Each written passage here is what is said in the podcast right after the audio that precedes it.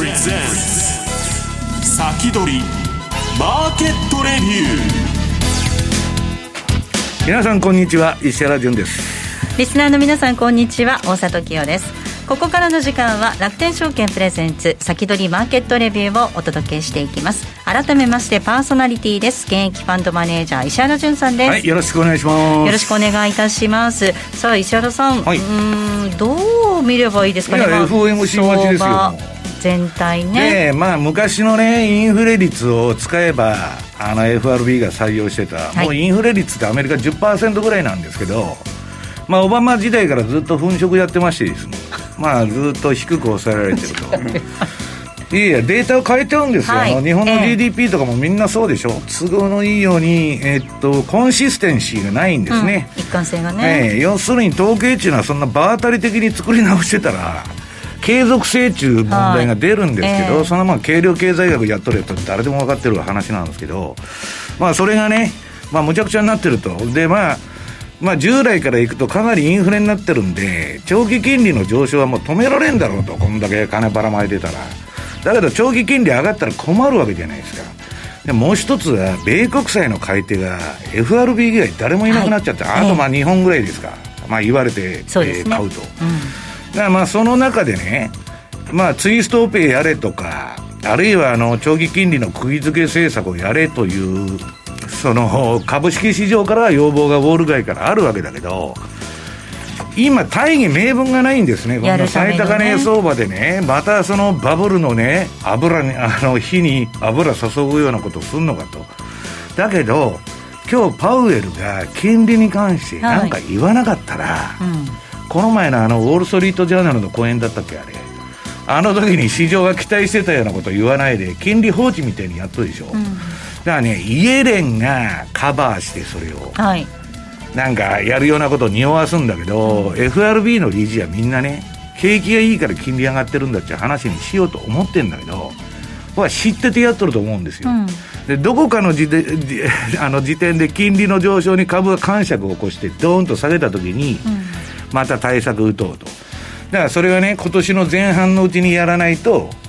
まあ、今回やるかどうか分かりませんけど、まあ、まずいことになるんじゃないかと言われてるわけですね。だから今日なんか言わなかったら、また金利上げて最速相場みたいな。そこで長倉さんに聞きたいのは、ドル円がこれ以上上がるのかどうかという話ですよね。はい。ゲストご紹介します。楽天証券 FX 事業本部長の長倉弘明さんです。お願いいたします。よろしくお願いします。よろしくお願いします。さあドル円の動きどうなっていくのか。こちらも FOMC 待ちといった状況なんでしょうかね今ね。そうですね。今日も全然動いてないですけどね、はい、まあ、まあ、ヘッドラインが出たら結構触れるんだと思うんですけど、うん、そうですね。まあ頭は重いんですよね。上値重くなってきちゃってここ数日ね。そうですね。で金利が上がってもドル円はちょっと停滞してると、うん、そうですね、まあ、微妙なとこですよね。はい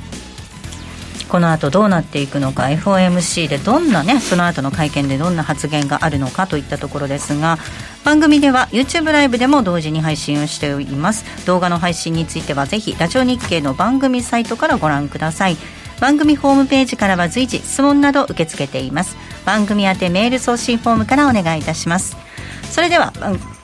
それでは番組を進めていきましょう。この番組は楽天証券の提供でお送りします。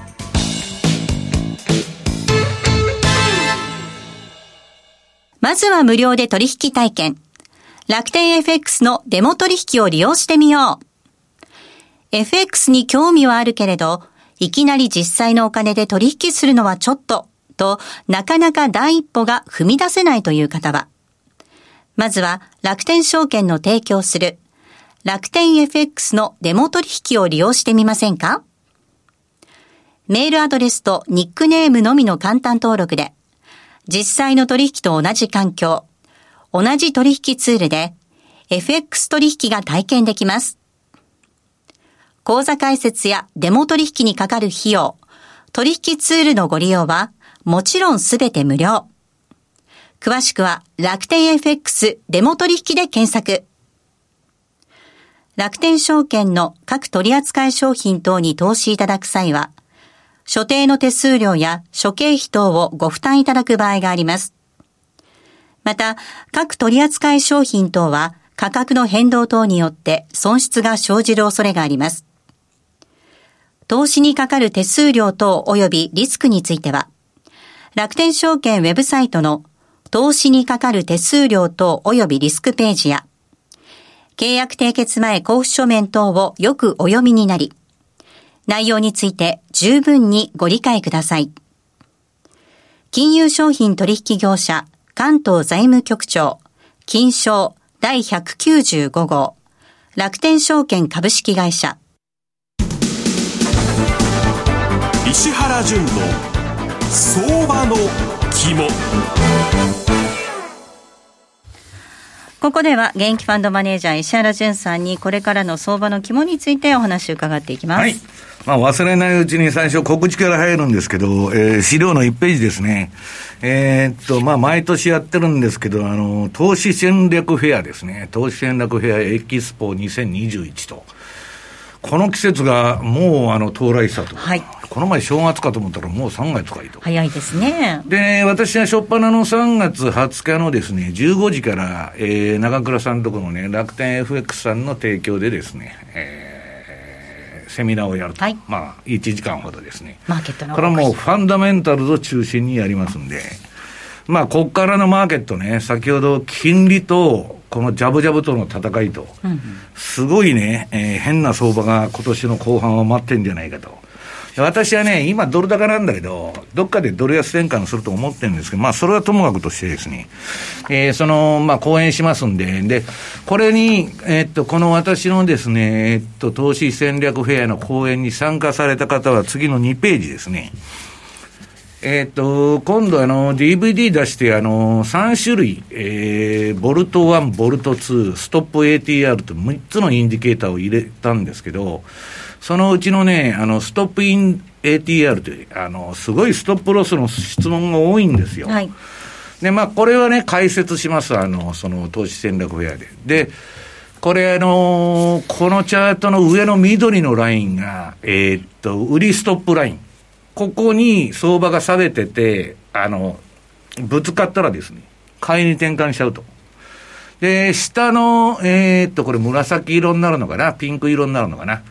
えー、これにぶつかったら、えー、またシグナルが転換しちゃうっちゅうんですけど、これはね、ATR の調整が自分であのカスタマイズできまして、これ3の3という、あの、割と短めの、これ1時間足ですから、5ドル円の。うん、えー、あれなんですけど、まあ、普通はまあ、長いタームで見る人は14の2とかね、冷やしとかそんなん使う人は、まあ、いろんなパラメータの使い方あるんですけど、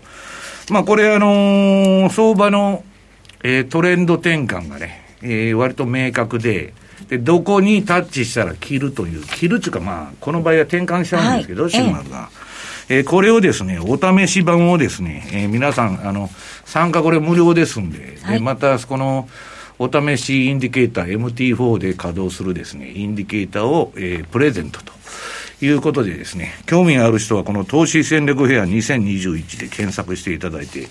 あるいはここに出てるなんだこれ、これバーコードでね、なんちゅうんだあ、QR コード ?QR コード。こちらの方からも入れますか、うん、それで入れるんで、はい、えー、ぜひ、えー、興味のある人はですね、お申し込みくださいと。はい。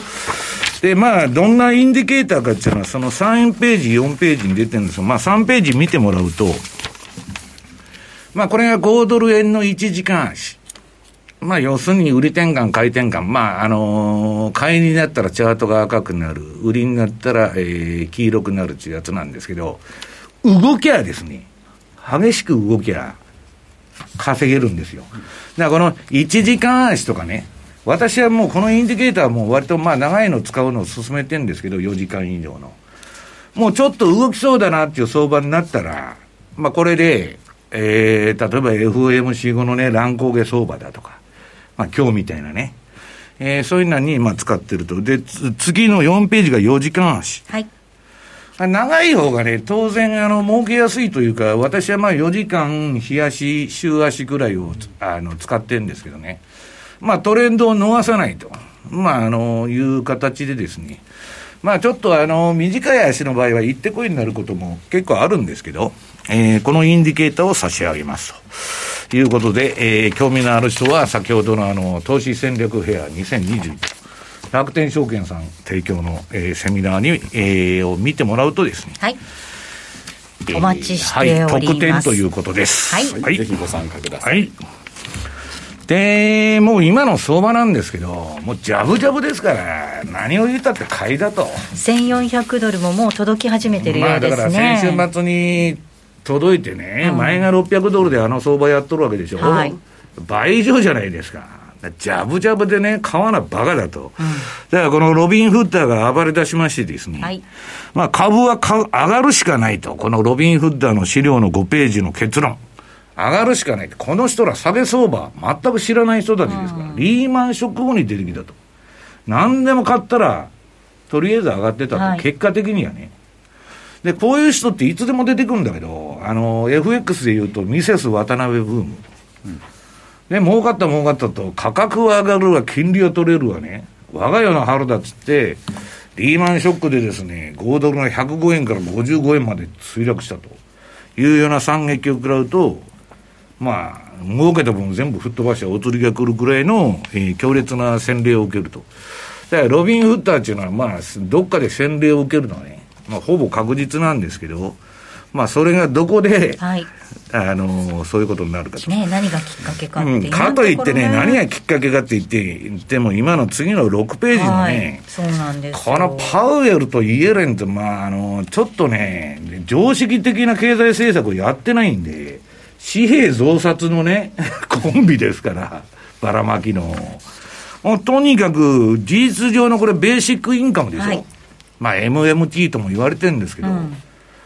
まあ、マジカル、マジカルとかマジックミステリーツリーとかね、魔法の金のなる木なんですよ。はいそれをみんなが信じとるんですよ。今、大の大人が市場参加者はみんな MMT でね、えー、新しい未来が開けるんだと。何のことはないマルクス主義なんですよ。まあ、それをね、えー、資本主義の新しい形のようにね、結局ね、冷戦が終わって社会主義潰れたでしょ。はいで、資本主義一人勝ちになっちゃった。はい誰ももう反対するやついない。んと、社会主義と資本主義が均衡してるときは、資本主義も暴落とかね、不況があると、悪いとこを直そうという自浄作用が働いてる、はい今ややり放題で、で、下がったら何するかって言ったら金ばらまいて、要するにまた持ち上げると。で、バブル崩壊するとまたバブルを起こすと。それがもう延々続いてるだけと。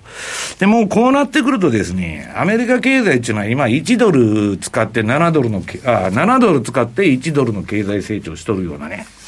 まあ体質ですから、まあ栄養が吸収されない。はい。いわば糖尿病的な状態になってる全部出てっちゃうんですね。はいだから、それまあやってていいんだけど、どこまでいけるのかっていう、そのあれに入ってると。ただ今のところ、その、流動性っていう意味でも、ジャブジャブで、これがね、いくら株が割高でも枯渇しないぐらいばらまいてますんで、まあ、まだ持ってるということですね。ただ、MT、MMT ですね。まあ、マジカルミステリーツアーとも言われてるんですけど、えー次の7ページ。これ、いくら金ばらまいとってもですね、このあの水色のラインでそうなんですけど、アメリカのですね、えー要するに経済自体は、全く、えー、ダメだというのがオオレンジ色のライン。うんはい GDP は上がらないと。じゃあこれな、何やってんだと。普通はね、金1ばらまいたら1上がるのに、1上がってないんですよ、これ。だから、こ第二次世界大戦、第一次世界大戦の時の財政しし湿度を超えててね、はい。で、金利もゼロだという段階でこれですから、この先、先が思いやられるなと。ただ、これをやっていかないと、今のアメリカ経済がね、もはや立ち行かないということになってるわけです。うん。だから、まあ、あのガンドラックさんのところのね、ダブルラインキャピタルが8ページ。まあ、あの1929年のね、グレート、えー、なんだっけ、リセッションか。ん？うん。うん。あの、世界大恐慌の時の、まあ、1.8兆ドル支出したと。いうのに比べてね、まあ、どのぐらい大きいて、まあ、当時の貨幣貨幣価値と全然違うんで、そうですね。まあ、なんとも言えないんだけど。金融危機の時じゃないですか？ああご、ごめんなさい。世界恐慌じゃないグローバルファイナンシャルで、うん日本でいうリーマン危機ですね。はいリーマンショックの時と比べて、それはもう今のあの価価格の価値変わってませんから、うんはいまあ、どんだけ金ばらまいとるんやいと。うん。ただね、これ怖いのは、コロナが収束しちゃうと、こんなことやってていいんかいと。そうですね。まあ、民主党の左派ですね、かなりうるさくなってますんで、であの、エリザベス・ウォーレンとかオカシオ・コルテス・サンダースね、これ FRB にまあ、どんどん書簡を送りつけとるわけですよ。そうするとね、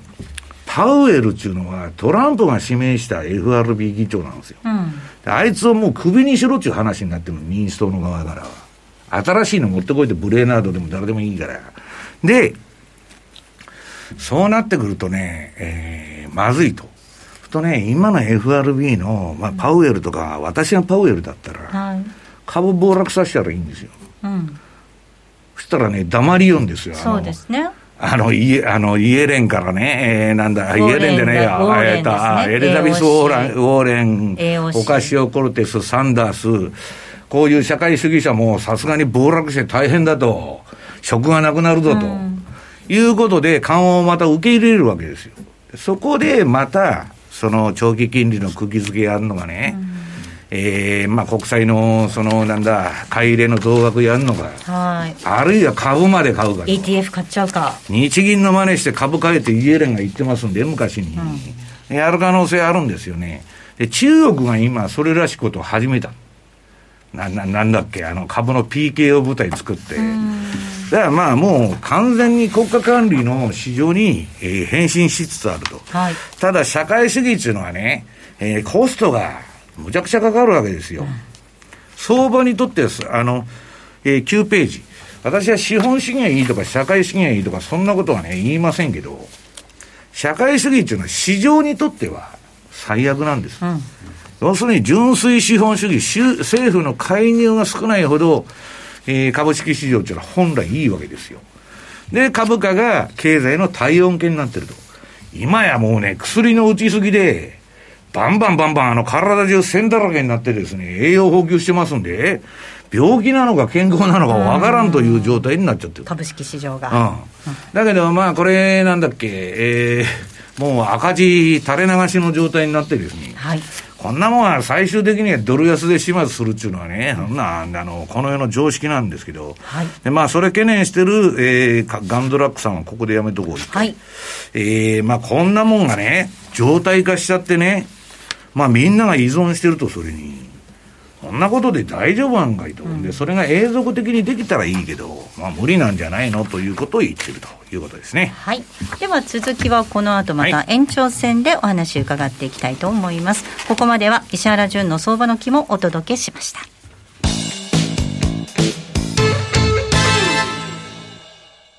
まずは無料で取引体験。楽天 FX のデモ取引を利用してみよう。FX に興味はあるけれど、いきなり実際のお金で取引するのはちょっと、と、なかなか第一歩が踏み出せないという方は、まずは楽天証券の提供する。楽天 FX のデモ取引を利用してみませんか？メールアドレスとニックネームのみの簡単登録で、実際の取引と同じ環境、同じ取引ツールで、FX 取引が体験できます。口座開設やデモ取引にかかる費用、取引ツールのご利用は、もちろんすべて無料。詳しくは楽天 FX デモ取引で検索。楽天証券の各取扱い商品等に投資いただく際は、所定の手数料や諸経費等をご負担いただく場合があります。また、各取扱い商品等は価格の変動等によって損失が生じる恐れがあります。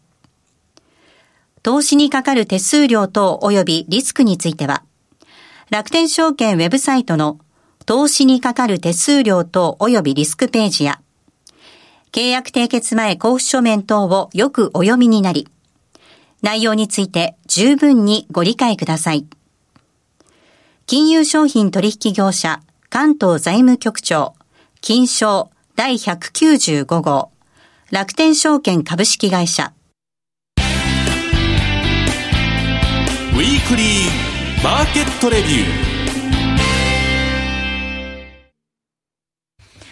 ではここからは楽天証券 FX 事業本部長の長倉弘明さんにお話を伺っていきます。引き続きよろしくお願いいたします。よろしくお願いします。よろしくお願いしますさあ長倉さん。まあ為替あまりドル円は動いてないということですがちょっとね109円入ってくるとミドルあたりで重くなってくるっていう感じですかね。前半かな？そうですね、うん、なんか9円4050のところでオプション絡みのストップロスだなんだっていうのがあって、まあ、そこで攻防になっちゃうんで頭上値が重くなってるみたいですね、はい、はい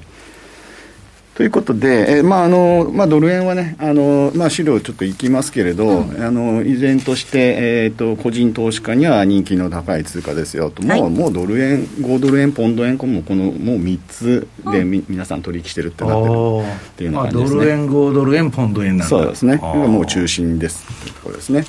であの3月になってから若干ユードルドルがあの押した局面とかがあったあったんで、まあ、あの取引ボリュームも増えてるのかなっていう、うん、今だから株高連動のクロス円にいってるってことだよね。そうですね、うん、であのもう昨日からずっとチャートをまた眺めてたんですけれど、うん、なんかもう一本上司で上がっちゃってて 本当に。三蔵も何もないと、そうですね。ただですねあの資料の3ページいきますけれど、はい。あの5ドル円とニュージーランド円ですね、はい、これ実はちっちゃいペナントもう勝手にペナントってあのつつけたんですしちゃったんですけど、はい、まあ何言ってるかというと、うん、高値達成しちゃって、うん、そこから調整してるんで、なんとなく、あの三角持ち合いになんか見えるっていったところで、また後で、えっと、ご紹介したいなというふうには思ってます。あのヘッドショルダーとかダブルボトムなんだとかっていうのは全くまあ見当たらなかったんで、まあ、まだ買い相場なのかなみたいな感じと、あとはまあ FOMC で、まあ、どんな、えーと、声明が出るのかと。いったところが、ね、とこれ微妙だよね、ね。高値がなんか2点揃ってて、そうそうそうそう、そんな感じです、まあ、どっちかというと、上離れしそうかなっていうような、あなるほど。ですね、見えてます。はい、で、えー、っと次のページいきますが、やまあ、やっぱり注目のするところは FOMC ですねと、あとまた、まあ、日銀もありますけれど、まあ、FOMC、まあ、日銀はそのままスライドだからね。はい、そうですね。で、まあ、あの美容医とかも金利ありますけど、まあ、おそらく、まあ、どこも据え置き。なんでしょうねと言ったところで、えー、っとですね、この資料のあるかな、あと明日トルコ中銀。トルコ中銀。政策金利で、はい、17%で据え置き予想らしいんですが、はい、なんか、えっと、100ベーシス上げるとかっていう噂もちらほら出てきているんで、はい。えあのやっぱりインフレ率が高いんで、うん、あのな実質金利が1%上げないと、うん、あのマイナスになっちゃうらしいんですね。でやっぱりあのトルコの人たちって、まあ、インフレ率高いんで、やっぱり自分たちでドル買いしちゃってるああ、そうだよね、返事のためにね。そうなんですよ。なので、あの、リラがやっぱり下がっちゃうというのがあるんで、うん、まあ、実質金利を、えっと、プラスにするためにも100ベーシス上げるんじゃないのかと、うん、まあ、年内にはあのおそらく100上げるだろうと。いったところを言われてるんで、まあ、なんかあのトルコもちょっと注目なのかなといったところで見ていますというところで、で、えっ、ー、と、ちょっとテクニカルのところはい、行きたいと思います。はい、行きましょうということで、はい、えっ、と、資料6ページですね。ドル円からです。はい、ドル円ですね。これももうなんかあんまりなんか調整という調整もなしで、一本ずっと上がっているんですけれど、はい、なんか材料ないかなと思っていろいろ見ていると、あの200日線超えたところからもずっとこう上がってきていて、うん、だから105円、6円ぐらいのところからですね、はい、で、えー、っと見てるとですね、75日線がどうも下からこう超えてきそうだということで、でね、そうですね、はい。薄いオレンジ、薄いオレンジですね。うん、なので、えーとまあ、ちょっと長期的、今、長期的に言っても、やっぱり今年前半ぐらいは、あの石原さんも話してましたけど、まあ、ちょっとドル高なのかな、3月いっぱいまでドルインデックス強いんですよね、毎年。ね。うん、はい、ですね。で、まあ、今、金利高っていったところで、まあ、金利高でもインフレじゃない、まあ、あの、うん、金利高だよって言ったところで、ドルが高くなってるんですけれど、うん、これがどこまで我慢できて、あ株価がですね、これ我慢できるのかって言ったところが、えー、っと、まあ、注意しなくてはいけないところかな。ただダウアメリカがの